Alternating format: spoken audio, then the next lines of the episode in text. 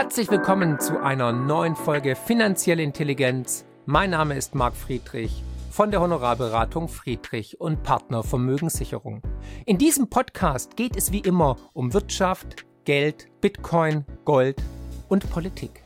Ich spreche in dieser Version mit Experten aus der ganzen Welt, um an ihren Investmententscheidungen partizipieren zu können, die ich euch vorstellen möchte, so dass ihr finanzielle Intelligenz erreicht. Wer die Gespräche lieber sehen möchte, kann dies natürlich auf YouTube, auf meinem YouTube-Kanal machen. Dort sind die Videos ebenfalls vorhanden in englischer Sprache, aber mit deutschem Untertitel. Und jetzt viel Spaß. Welcome to a new episode Deep Dive with Mark today with Jesse Felder. Hi Jesse. Hi, thanks for having me.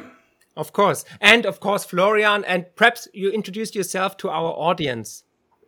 Yeah, I um, basically uh, have been writing a, an investment newsletter for. I started it as a blog back in 2005. Actually, uh, I, I, couldn't resist writing about what I was watching going on in the, the U.S. real estate market, residential. Uh, you know, it just felt so much like the 2000 uh, stock market bubble to me. Um, so I, I started this blog in 2005. About 20, 10 years later, I turned it into an investment newsletter. Uh, but I began my career at Bear Stearns um, and um, later co-founded a hedge fund uh, firm and uh, and basically since you know for the last 20 years I've been just managing my own money and, and writing about markets. And guitars, I guess. I see a lot of guitars in the background. Is this a good way to protect your purchasing power in these days? Well, I, I don't know. I mean, I don't know actually what they're worth. I bought them a long time ago. I'm, I'm sure they've probably held their value. I use them more like I don't know if you've seen the the uh, the movie A Few Good Men, where uh, you know Tom Cruise grabs his baseball bat and he's kind of you know to help him think about how to manage this case.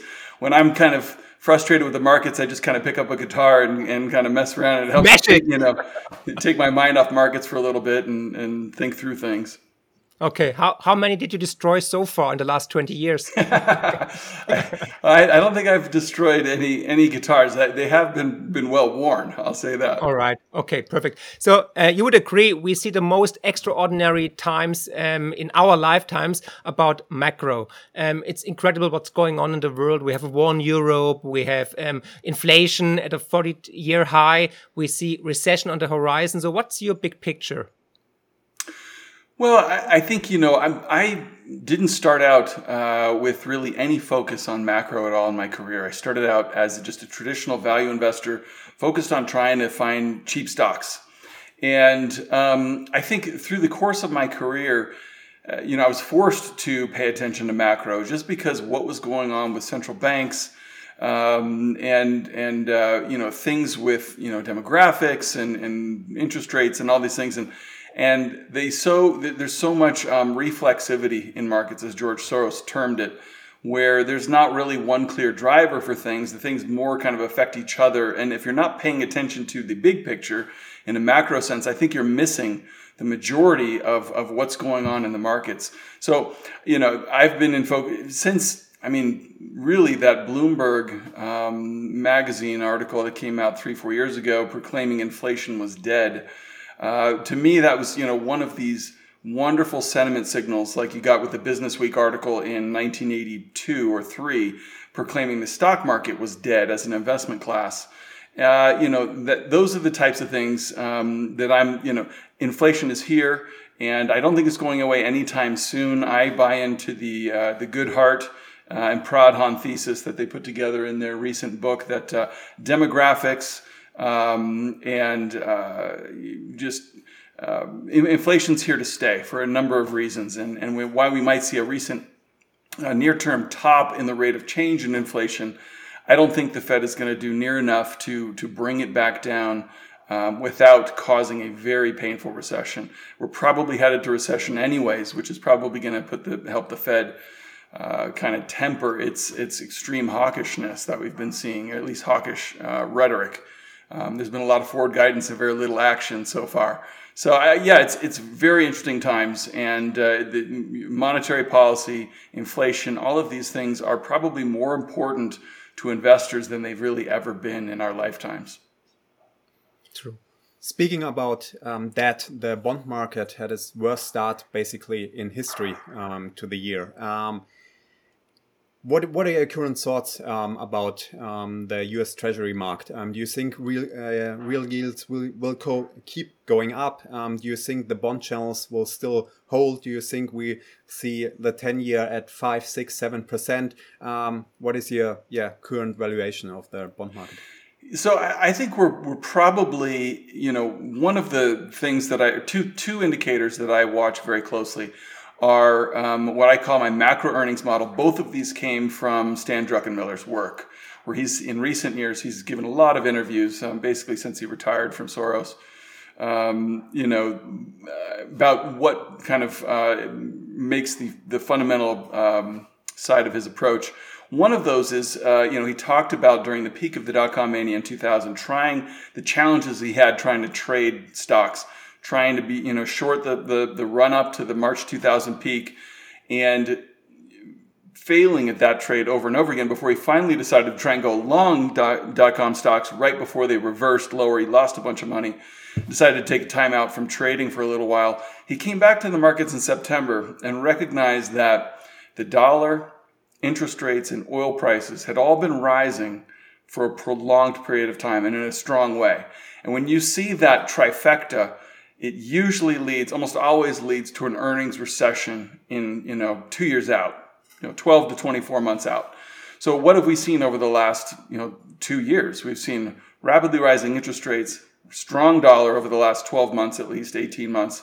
We've seen rapidly rising oil prices, right? From negative to over $100 a barrel. So this tells me that we're probably headed for a pretty deep earnings recession, potentially by the end of this year uh, and into next year. So that's usually kind of paired with recession itself. Another, you know, brings me to another Druckenmiller indicator, which he said the best eco- uh, economist he's ever seen is the inside of the stock market, not the stock market itself, but the relative performance of cyclical sectors in the stock market. So if you look at like what have retail stocks been doing relative to the S&P 500? They've been extremely weak for well over a year now. They've been essentially leading to the downside. Um, you look at transportation stocks, right? They've been they've been hammered. Um, look at another good one to look at is small cap relative performance. I mean, typically when interest rates are going up, small caps are leading the stock market to the upside, and they've been doing the exact opposite. Bank stocks are another good example. When usually rising interest rates are good for banks, when banks underperform in a rising interest rate environment, that's a sign that we're reaching the point in time where rising interest rates are starting to put stress on the economy and potentially create a recession. So you have all these cyclically sensitive sectors in the stock market also pointing to recession. So that, this is my long-winded answer, a, a, way of saying that um, somebody like Stan Druckenmiller, I think, would be looking to uh, look for a top in interest rates sometime, know, a chance to buy bonds as the markets start to price in recession.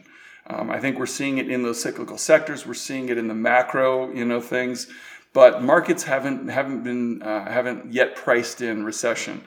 And um, you know, there's a big question as to whether interest rates are you know still suppressed. I think when you look at a metric like the copper to gold ratio, uh, which has actually been declining for a few weeks, interest rates still going up. Um, a lot of these things point to, you know, we could potentially be near a, a short term top in interest rates, and it could be time to buy bonds, at least for a trade. So you made a couple of interesting um, points there. So you basically um, still believe the bond channels are intact, and when rates are high at the top of the channel, you buy bonds, and when they're at the bottom, you sell bonds. So that's still going to work for the time being.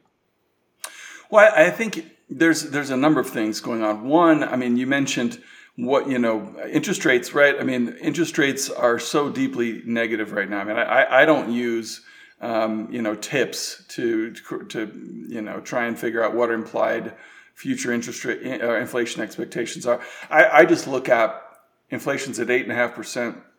Bonds are paying three. You know, whether it's the ten or the thirty year bond that's you know deeply deeply negative um, interest rates and even if let's say inflation comes down to four or five percent you know three percent is still not enough right so rates rates probably should go to four or five percent something like that But I, there's no way the economy, um, the the housing market would would get destroyed. Um, and the, the federal government, you know, the, the you know we're over 100% debt to debt to GDP, just can't afford that for that to happen. So I do think we're going to reach a point in time where the Fed doesn't want to talk about it right now because of the inflation problem, but we're going to hear more talk about yield curve control at some point if interest rates don't come back down on their own. Because I, I think the Fed is going to have to do something, you know, cat whether it's three and a half, four percent rate, something like that, the Fed is going to have to put a cap on on uh, rates because the economy and the government just can't afford higher interest rates. So that basically would mean um, the Fed is going to do a U-turn sometime in the next 12 months, and um, the dollar is about to go down because if we start printing again or do yield curve control, probably um, the dollar is um, yeah getting destroyed um, because and you don't have basically those the, the Federal Reserve is trapped. Um, if real, um, yields keep going up, the economy, the government has a problem. But if they do something about it, the dollar has a problem. So, is there any way out? Is there any soft landing, or are we heading no, for soft landing? Thing? Is um, you know I think was it uh, I I don't know I think maybe Jamie Dimon um, came out and said today he thinks you know soft landing has maybe a, a you know one third chance. A one third chance of a pretty mild recession, and another one third chance of a pretty deep recession. I think that's probably good handicapping. That I, I think I would even put the chance of a soft landing at less than a third. I think right now we're already headed for recession, and if the Fed the, the Fed's going to have to to preserve its credibility, they're going to have to follow the forward guidance to some extent. But I think probably the markets have gotten ahead of themselves in terms of pricing in this the, the hawkish rhetoric. I think, you know, the, you know, who was it? Larry McDonald um, was quoted in Bloomberg yesterday saying that, you know, in 2018, the Fed was trying to roll the balance sheet off by $50 billion a month, but they'd also stopped raising interest rates. And we had a problem, right? We had the markets um, you know, really collapse. The stock market start to collapse in the in late 18, and and uh, credit spreads widen out dramatically, and and Jay Powell was forced to pivot. Um, now they want to do twice as much quantitative tightening, right? 195 billion a month, and raise interest rates from zero to two and a half percent or whatever they're they're kind of forecasting now as the terminal rate. Uh, there's no way they're going to pull that off without crashing the stock market and uh, and and really hammering the economy. So. Um, you know they're they're in a bind. They have to, as my friend Julian Brigden has pointed out, they have to tighten financial conditions meaningfully, just to at least make the world believe that they're doing enough to try and address inflation. Yeah, but yeah, I, I do think the Fed is is getting close to a uh, they, they've waited way too long to tighten, right? Now they're now they're forced with tightening into a slowdown, and they can only do that for so long before they're going to have to put the brakes on again. Yeah, yeah. Um, we're from Europe. We have the ECB. They're waiting like forever. but anyhow, um, so if the Fed like changes the it, its it mind uh, like okay we stop hiking the rates and um, we go back for a quantitative easing and lower the rates then we see a big melt up in equities don't we? Um i don't i don't I, i'm actually um bearish on equities right now. I don't think that I, there's no scenario that i can see where we see a melt up.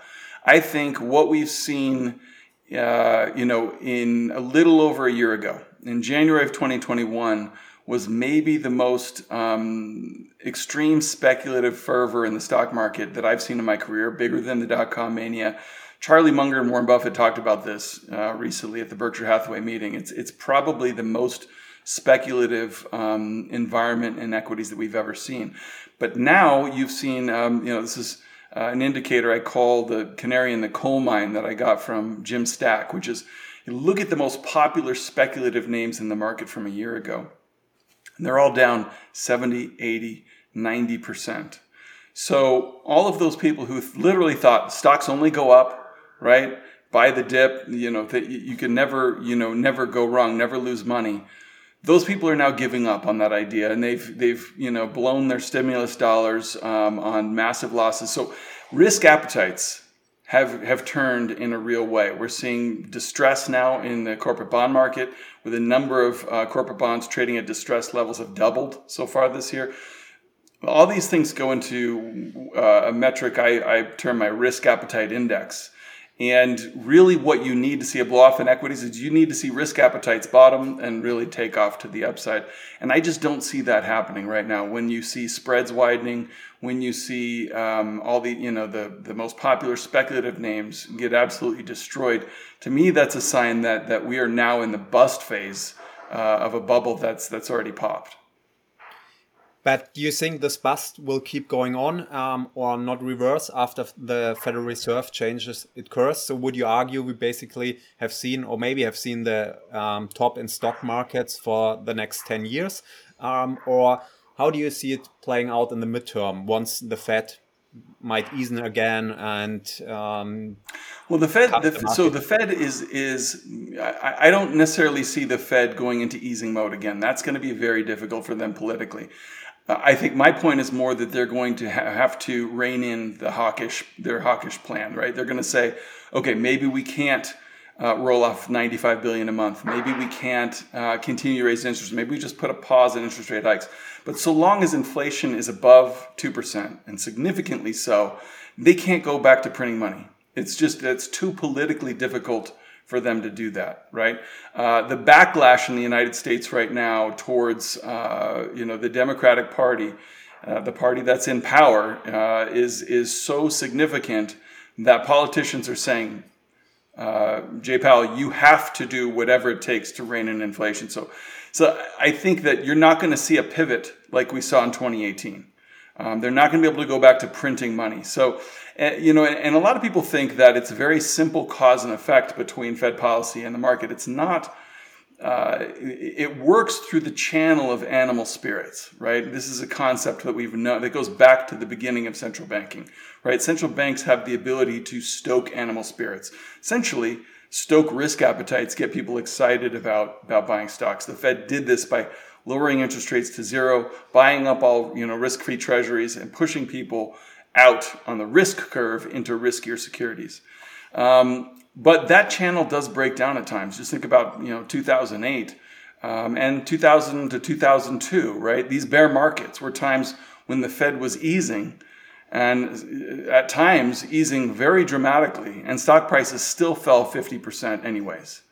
And that's to me a sign that once risk appetites shift in a big way from risk on to risk off, right? It's it's it's very difficult, uh, especially you know like I, uh, I just kind of published on my uh, blog post about margin debt. When you see leverage uh, so high as it was uh, recently, we're talking about four percent of GDP, which is so much higher than anything we've seen in the past, and doesn't include billions of dollars spent on call options. It doesn't include asset-backed loans, which has become you know really really popular in recent years. Doesn't include you know things like um, total return swaps that uh, you know funds like Arch- used to lever up. Um, doesn't include futures trading, which we saw, you know, go to records in terms of uh, net long exposure, in terms of speculation. Once this leverage starts to unwind, it's really difficult to turn risk appetites the other way. Every time we've seen leverage be put on in a way that it was uh, a year ago, and you know, 2020, early 2021, um, where you see margin debt rise at a rate of 50% year over year or more. The only times we've seen that were, you know, just prior to the great financial crisis, just prior to the dot com bust. We saw it in 1972, right before the 73 74 bear market crash. So every time you've seen this, the leveraging up, the deleveraging has created a, a decline of about 50% in the stock market. The only time it didn't was in 1984. You saw a big peak, uh, run up in leverage in 83, but the price earnings ratio on the S&P 500 was 10 at the time. And uh, debt to GDP was less than 1%. Margin debt was less than 1%. It was closer to its all time lows than its all time high. So there wasn't a much uh, deleveraging to be done, and stocks were so cheap that um, and, interest rates were had peaked right just in 82 or whatever and had been in decline structural decline for for you know several years at that time and we're going to continue to decline going forward. So all of these things are supporting uh, stock prices in that one um, uh, aberration. But the, the, the, lesson from all those other periods was that when you see a deleveraging event um, kick off, like we've seen so far this year, uh, risk appetites turn south and stock prices revert to some sort of a mean where you need to see a, a, an amount of deleveraging and you need to see valuations reach a place where they're much more attractive. We're still, in terms of valuations, we're still above the pre-pandemic peak in valuations right now. We haven't even got given back the pandemic gains yet. So, you know, and that would require the, the NASDAQ falling another 20, 25% just to get to the, peak, the, the 2019 uh, valuation peak. Hmm. Very interesting. And I want to pick your mind on how to invest in, in such an environment. But before we come to that, let's think 12 months in the future. We actually have a deep recession. The Nasdaq, the S&P went down another 20, 25 um, percent. Inflation probably rolled over, so probably we have seen the peak in inflation at least for the time being. Um, but if we have a deep recession, I guess you would agree inflation went down by a lot. Oil, pri- oil prices, commodity prices in general went down um, a lot. What do you actually think happens then after this deep recession? Will we have uh, really a depression over several years? Um, what do you think happens then if a deep yeah. recession is on the horizon and plays out? You know, I, uh, I am not.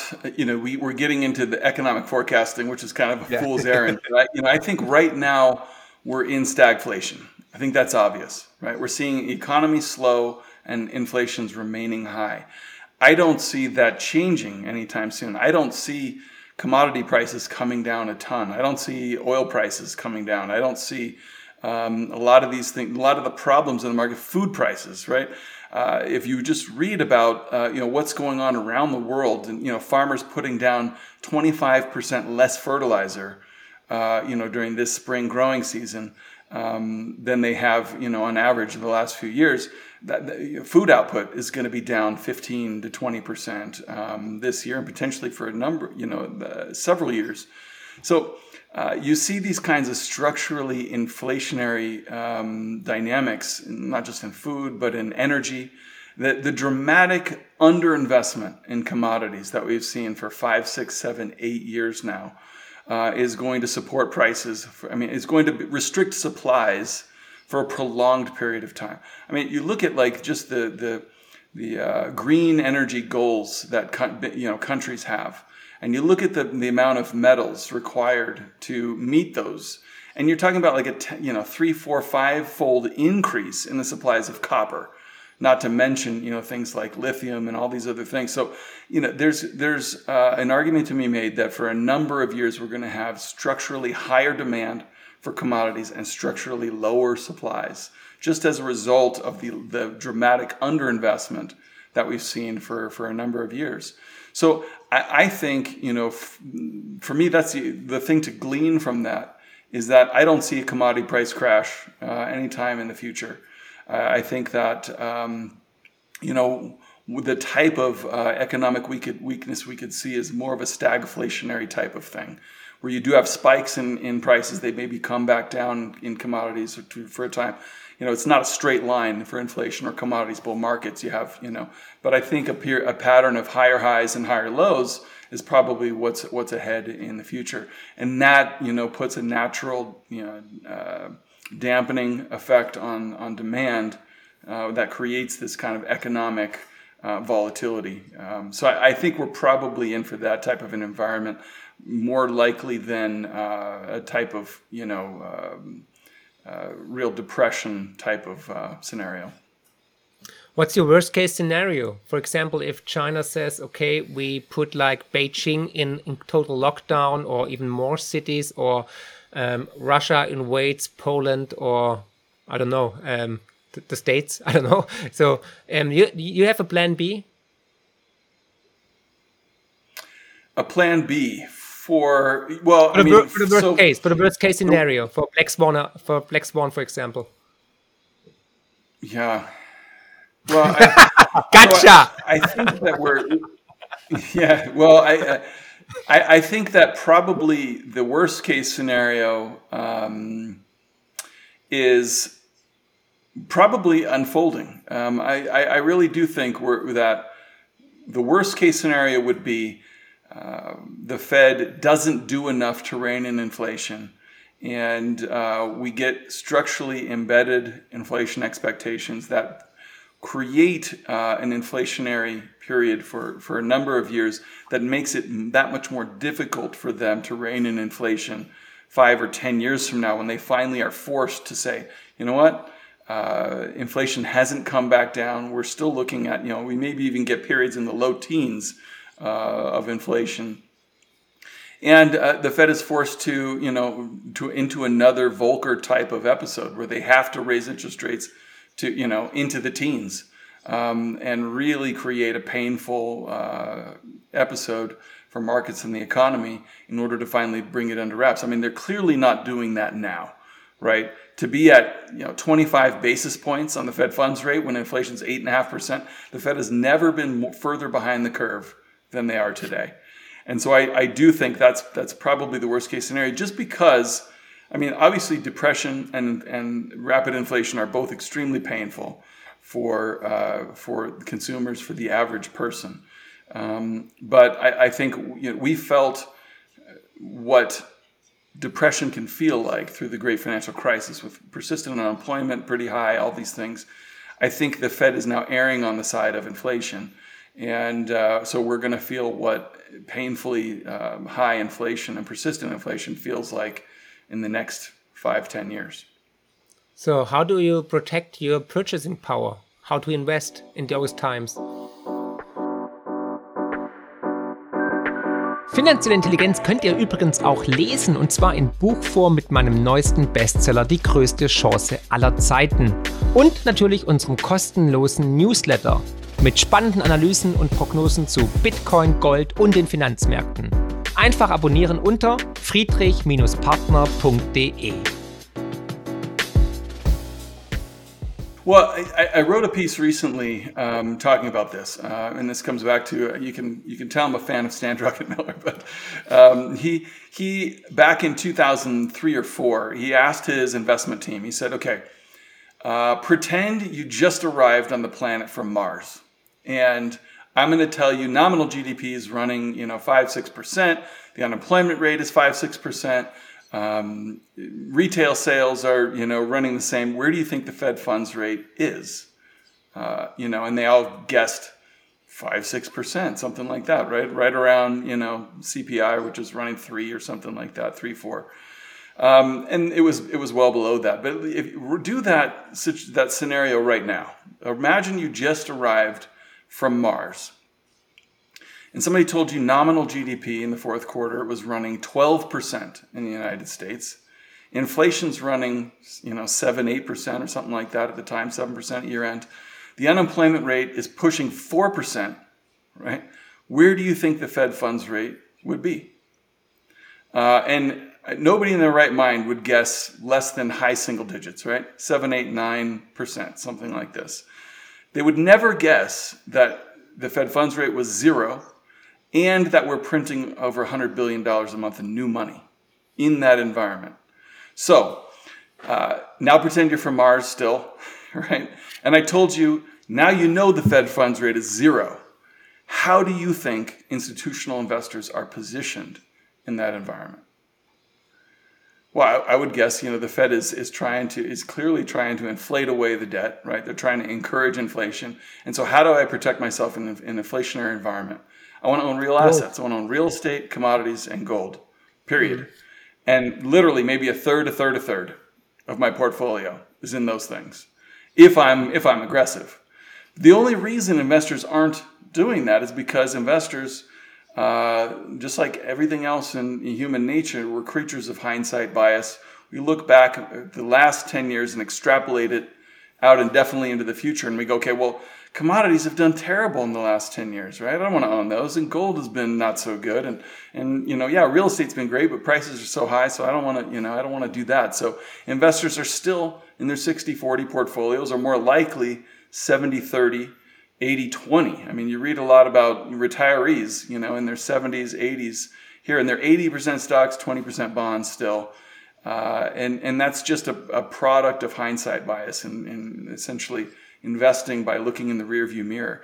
I think when you I just look at the pure macro environment, you go, I have to own gold, I have to own commodities, I have to own real estate you just mentioned uh, retirees, and they are probably in the in, in the US. It's uh, way more dependent on the stock market than, for example, in, in Germany. So, don't you think the Fed will come to their rescue um, when the stock market is going down by fifty percent? A lot of those old people will be severely under underwater. Um, don't you think there is something the Fed is going to do to help those peoples, um, or is it actually too late and now we have to uh, look at the big picture and they actually can't help them anymore. So yeah, so think about it this way. Wealth inequality in the United States is, is off the charts, right? It's been getting worse and worse and worse and worse and worse. So if the Fed, let's imagine the Fed, the stock market crashes 50% tomorrow, right? Um, not, I'm not predicting that. It's probably not going to happen, but let's imagine it does. Inflation's running 8.5%, and the Fed is tasked with, okay, I, I can come to the rescue of the stock market but if I do, I'm going to print a ton of money, make inflation worse. So who's affected more by what, right? Who's affected by inflation? Everybody in the United States, most especially the lowest income people in the country, are most affected by inflation. Who's most affected by a stock market crash? The top 1% who own the majority of the stocks uh, in the United States. So I think we're going to reach a time where it's become where it's become politically impossible for the Fed to continue doing what it's doing. And inflation is what, what's going to be the catalyst for that. Uh, if the Fed tries to start printing money when inflation is still elevated, right, uh, then there's going to be major consequences for whichever political party is in power and is not telling the Fed that they can't do that. Um, and right now, you know, the Democratic Party is telling the Fed, you have to rein in inflation. They know they're going to lose big in the midterms because people are going to blame the Democrats for the inflation problem in the United States right now. So the Fed, it would be almost politically impossible for the Fed to come to the rescue of the markets right now. Which is this? This is the discussion about the Fed put, and this is one of the the things the stock market is trying to price in right now. So historically, the Fed put's been right about twenty percent below what below you know peak prices. Market goes down twenty, Fed comes to the rescue.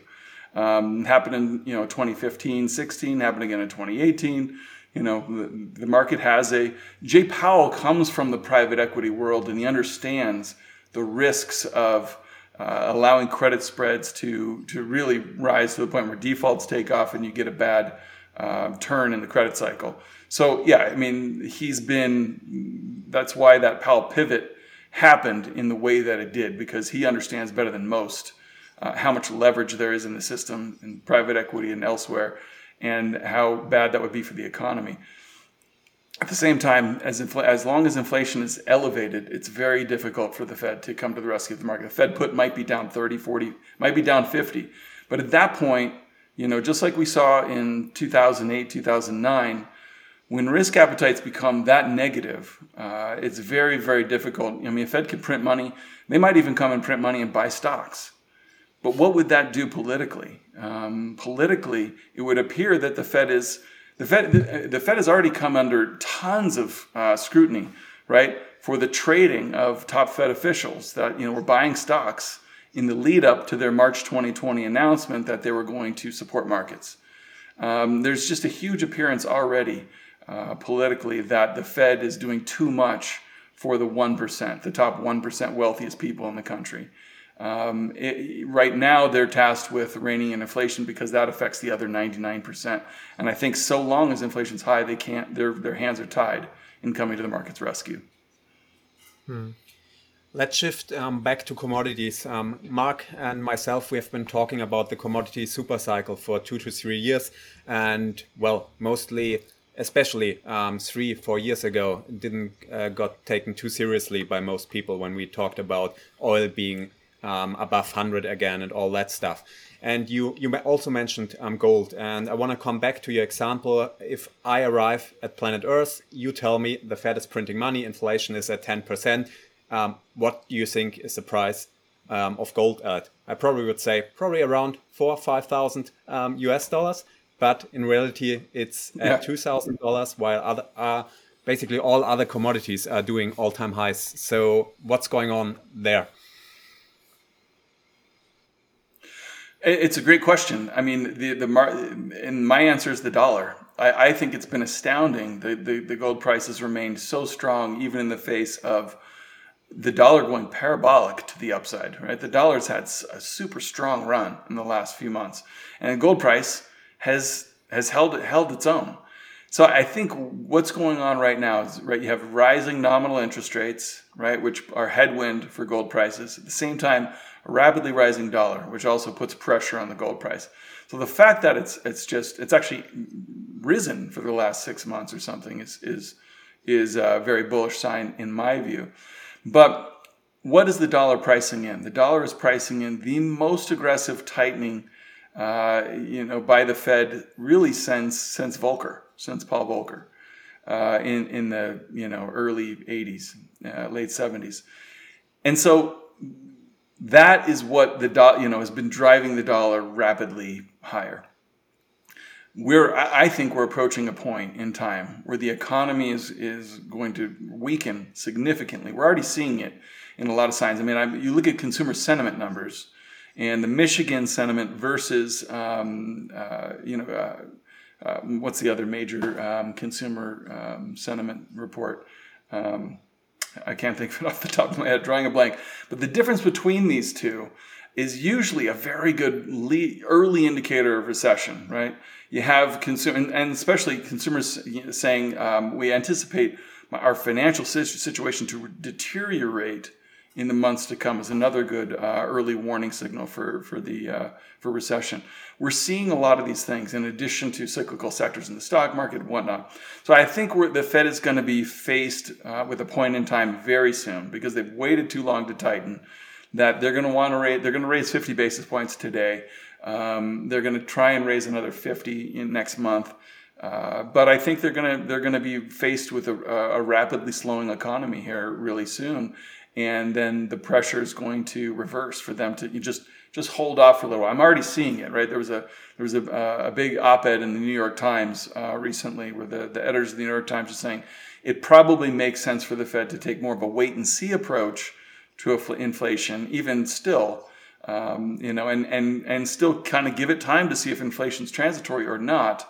And that that's I think where we're we're going to hear more of that kind of talk as the Fed tries to follow up its hawkish rhetoric with actual implementation of policy. And at that point, the dollar is going to say, hey, wait, maybe we priced in too much. Maybe the Fed isn't going to be able to roll off two, three trillion dollars on its balance sheet without creating problems in the money markets. And they're not going to be able to raise rates to two and a half without crashing the economy. Hmm.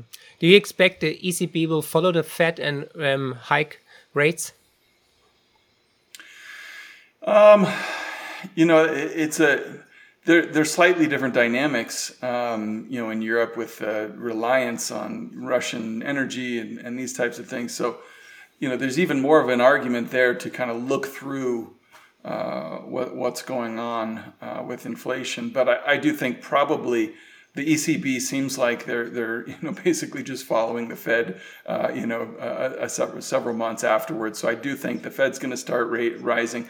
You know, I, we're we're in this situation where where no central bank can afford to be more aggressive than the Fed, right? The Bank of Japan is is is is trying to be extremely dovish, uh, you know, in the face of uh, Fed policy.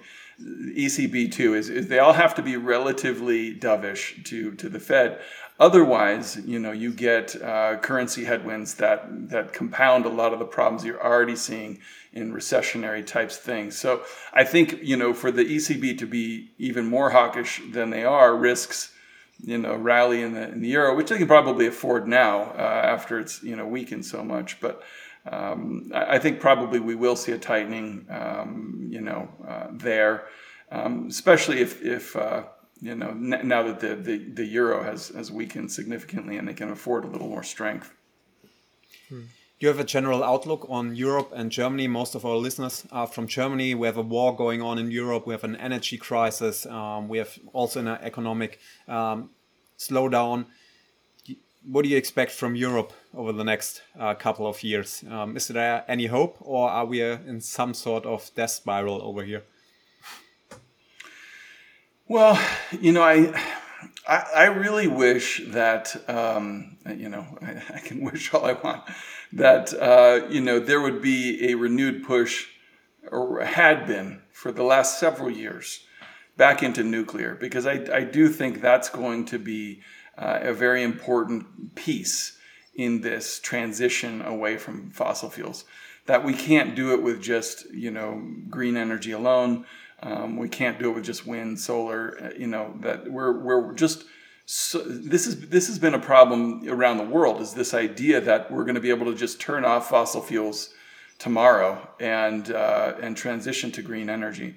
And I think you know in Europe this has been uh, you know a bigger policy mistake than in other places, and so now we're you know feeling the consequences of that that mistake. And so I, I, I I think the sooner that uh, we see countries embrace nuclear in a big way, the better, because it's going to help with this transition period. That we need to transition off fossil fuels. I, I absolutely agree with that, but we're not going to be able to do it anytime soon. If you just, even if you know, we were to start selling, uh, just ban the sale of uh, combustion engine vehicles.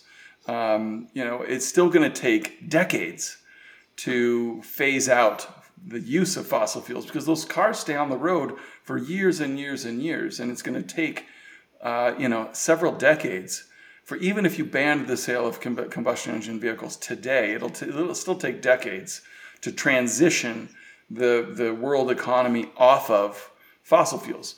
So you know this this transition is going to take a lot longer than we thought, and by punishing companies for producing fossil fuels for the last you know three, four, five years through ESG mandates and through government policy and these types of things, we have essentially ensured that um, energy prices are going to remain elevated for a, for a long period of time. So I think it's a very difficult position that uh, Europe is in right now, be, simply because of the um, the reliance on on energy from Russia and and the I think over optimism and, and being able to make the transition to green energy. Mm. What's your favorite uranium stock? you know, it's funny. I, as a, so for me, you don't have one. Uh, you know, I have all these macro theses, right? Um, but when it comes to expressing them as a trade, right, that, that's something totally different. And so I don't own any any uranium stocks at all. Um, okay, so you, you have to read my book. My, yes, my equity process is uh, is it, it, they just haven't fit my uh, my trading process um, as of yet, which is a, is a kind of more um, uh, long way of saying uh, I haven't seen any insider buying in the uranium companies, and that's really my one of my my uh, top fundamentals. Is I, I follow top executives of these these companies, and unlike in energy, so in energy in, in the fall of 2020 we saw energy executives come in and step in and just almost like they wanted to individually take their companies private. We're going to just take all the top executives' money. and We're going to buy up all the stock. They, they were buying stock hand over fist. Harold Hamm, Continental Resources came in and bought like $150 million of Continental um, in August of 2020. And he said, I'm going to continue buying stock personally until I don't think the stock is cheap anymore. And he's still buying, you know, $15 million here, $20 million there. A lot of the energy infrastructure stocks, like the pipeline companies, have had massive insider buying for the last you know two years, um, and so that that's really what drew me to energy uh, back then, and even in um, you know precious metals. Um, you know we we've seen it uh, in the miners, um, and so. Uh, I haven't seen that in the uranium stocks. Uh, maybe that's just for, for lack of looking. Maybe that's just my fault. But um, yeah, it really just hasn't fit my equity discipline just yet. So, but when it comes to commodity, commodities, you're more focused on oil and gas companies, on precious metal companies, maybe on copper um, companies. Are those your favorite um, commodities to own? Yeah, you know, I think um, the uh, I'm pretty much focused, yeah, in energy and you know, I'd say oil, oil, uh, oil and gas producers and in uh, you know precious metal miners um, right now. One of the things that I'm most excited about the gold price right now is that when you look at the commitment of traders report, they break it out into uh, managed money and producers. So you can actually see what gold producers are doing in terms of their hedging. And right now, the gold producers uh, in the relative to open interest in gold futures, gold producers have their smallest short position really since late 2018 and since 2015 16 before that it's it's a level where they are so confident in higher prices that they're they're not selling forward any production right now mm. gold miners and you see a similar situation in in oil too where oil producers aren't aren't really seeing the need to hedge at all and so that to me is the smart money telling you supply and demand is very bullish for these things right now. That uh, prices are probably headed. Uh, probabilities are that you know higher prices are much more likely than lower prices for both commodities right now. When it comes to, to oil and gas, I have one final question, and I have to come back to this deep recession that might be on the horizon. Usually, during a deep recession, oil prices go down by a lot. Why do you think it's going to be different um, this time? Um, and if you're so certain about a recession, and I tend to agree, would it not be better to actually wait for that recession for oil prices, maybe not going down to 20, but 50, 60, and probably oil producers um, coming down um, as well? Um, what are your thoughts on that? Well, I think we have to uh, identify what type of recession, right? What, what is recession, right? Uh, I don't think any recession we're going to see, we're going to really see a decline in nominal GDP. I think it'll be a decline in real GDP, where economic growth is slower than the rate of inflation, but nominal GDP remains elevated. Um, so I, I, think that uh, that that's the type of recession that I see ahead. Um, it's not the type of recession you traditionally think of, where nominal GDP is declining. You see the inflation rate come down, maybe even go negative uh, I think you know inflation rate might come down into the end of the year. Let's say it comes down to four or five, but nominal growth comes down to two three. You know, to me that's you know that's that's recession, and I think that's uh, probably what we're going to to see is that type of thing where we see you know retail sales in real terms um, decline, but not necessarily in nominal terms. So uh, I just think going to feel like recession just because prices are rising faster than, than nominal growth. Um, but it's not going to feel like recession from the standpoint of everything is going down in price. Got it. Makes sense. So, what's your favorite mining stock? I have to ask. Sorry.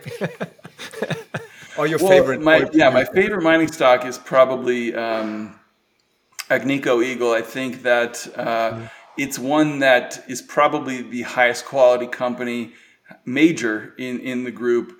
It recently became out of favor due to you know COVID issues with production and, and whatnot. But the stock is is really cheap. Um, you know, one of the things I do, uh, I was kind of laughing about this with with my readers a little bit. Is I for 20 plus years I look at value line reports. Right, um, they're just you know they send out a report every week and it covers whatever it is, uh, 100 stocks. And I just literally flip through and look at every single stock because what I love about Value Line is they show you the stock price relative to its essentially it's a fair value line. They call it the value line, uh, which is basically based on its uh, historical valuation.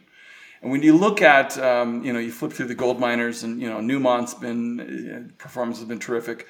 Um, Agnico has fallen to the point where it's about you know, it was maybe a couple of months ago trading about a 50% discount to its its fair value based on historical valuation. So um, there, you've seen some insider buying there, and I think just they have uh, such good quality mines and good jurisdictions that it doesn't deserve to trade at a discount to its peers. It, it deserves a premium like it's typically traded at, and uh, so yeah, I, I, do think Agnico Eagle is probably um, my favorite Okay. So let's get one more pick, Jesse. What's your favorite oil and gas um, stock right now? Well, I mentioned the two two that I've owned um, for two plus years now. I mentioned Continental Resources, and I do like that one, and it's because they've they've uh, you know not hedged. They've traditionally not hedged their production. They've said we're just going to live with the volatility, but um, they you know are th- that makes it very attractive. I've also liked just the oil and gas producers. A lot of people have bought, you know, the uh, services companies and the uh, you know the integrated companies.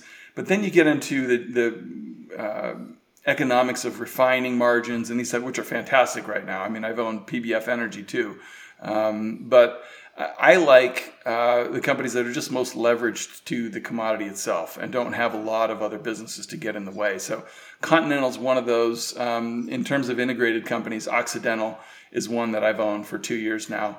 Warren Buffett recently started buying a significant position in Oxy also, but those those are the two that I own. Okay, so where do you see the gold price in the next years? I mean, right now with where real interest rates are, I mean, the gold price I think should be at least three thousand an ounce. I, I, think that as soon as you get, a, you know, if the Fed blinks, right? Right now they're on just hawkish, pedal to the metal. We have to raise interest rates, roll off the balance sheet two, three trillion dollars. If they blink and just say, all right, maybe we can't raise interest rates as fast as we wanted to. Maybe we can't roll off the balance sheet as fast as we want. The gold price will break out to new all-time highs as soon as the Fed blinks. And I all think right. probably it is undervalued by at least thousand dollars an ounce. So it, it, it mm-hmm. could go to three thousand pretty quick. Mm-hmm. What's your take on Bitcoin, the digital gold? So uh, I don't own any uh, cryptocurrencies. I've I've avoided them um, because as going back to my roots as an investor I like to look at things that I believe have some sort of intrinsic value. Um, that that I, I really strongly believe, you know, I can come up with a price of this is worth X, right? This is worth fifty dollars a share. So if I can buy it at 25, six, you know, 25, 30 dollars a share, I've got a good margin of safety in there that protects my reduces my risk. Um, and I and I I haven't been able to apply that framework to cryptocurrencies at all. Um, and so it's difficult for me to kind of wrap my head around them. So for that reason, I've, I've just avoided them. Fair enough. You want to end with some rapid fire questions? Yeah, well, yeah, we have some rapid fire questions for you. You just can answer pretty short. So, what do you think? How high will the dollar go, or how low will the euro go? I think we're we're really close to a, a, top in the dollar, low in the euro. I would just love for Gisele Bündchen to come out and say, uh, "I'm only going to get paid in dollars from now on." if she were to do that, I would go, you know, super short dollars, long euros, just like she did okay. whatever it was in 2008. Yeah. Right, vice versa, right? She was 2008. I think she yeah. said, "I only I only get paid in euros from now on. I, I won't take dollars," and that was that was the top anymore. in the euro. Yeah, exactly. Yeah, contraindicator. So, uh, what do you think? Will the euro still ex exist in the uh, at the end of this decade? Um, gosh, great question. Um, I think so. I think you know the the sentiment right now is probably a little too negative. That uh, it, mm. it, you know that it, it's going to go in waves, and it, I think it'll probably be, still be around. Okay, and what do you think? Will the U.S. dollar be still the reserve currency of the world by the end of the decade? I it might still be the reserve currency, but use the use will be will go down. I think we've already seen a peak uh, in in in dollar usage, and as we see deglobalization and these types of things, the the usage of the dollar will go down. Okay, what's your target price for the S and P or the Dow Jones at the end of the year? End of this ball. year, let's say three thousand for the Dow. oh, for the Dow, not three thousand. Okay, S and P. The Dow. Um, I don't know. Let's say I said twenty thousand. Okay, but don't you think the the, the, the Fed will, will will step in and stop this madness and I don't know. I don't think so. I, I, think that no? they, they as long as inflation's high, the Fed put has expired. Okay. They, they, they but, need to bring inflation down in order to come into the market's rescue. So, what are top three investments for the rest of the year with your scenario? Like canned food or gold, gold, gold. gold, gold, gold. Okay, perfect. Then the final question: Any price targets over this decade for gold? So you just mentioned three thousand dollars, so that might be a target we can achieve within twelve to twenty-four you months. Know, there have been times over the last hundred years where the Dow Jones Industrial Average and gold price have achieved achieved parity. I think we're going to see that again sometime in the next five, ten years. Yeah, when the Dow hits 3,000 at the end of the year, like you said. okay, final, final, final question, Jesse. Um, what it, it, has nothing to do with finance or um, macro. What's for you the meaning of life? Hmm. the meaning of life, I think, uh, is. Uh, all right, it's, Macro. it's impossible question to answer. I think it's connecting with other people. I think it's we're okay. social, we're social creatures, and that's why it's really fun to do things like this. It's why I started my podcast.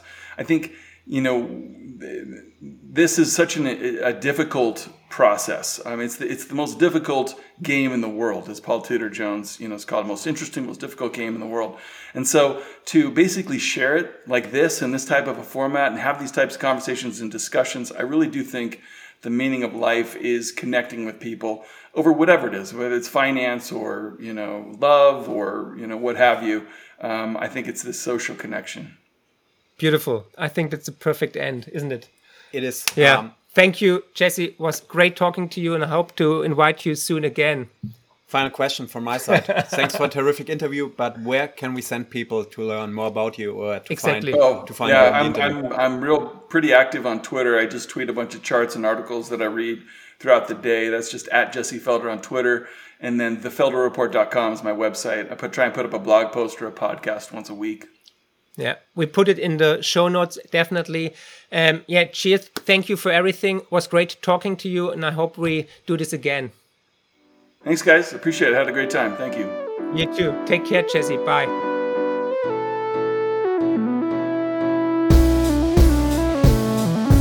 Wow, was für ein Podcast. Ich hoffe, die Folge hat euch genauso gut gefallen wie mir. Ihr findet mich bei YouTube, Twitter und Instagram unter markfriedrich7. Für Lob, Kritik oder Themenvorschläge schreibt mir gerne eine E-Mail an podcast.mark-friedrich.de. Empfehlt den Podcast natürlich gerne weiter.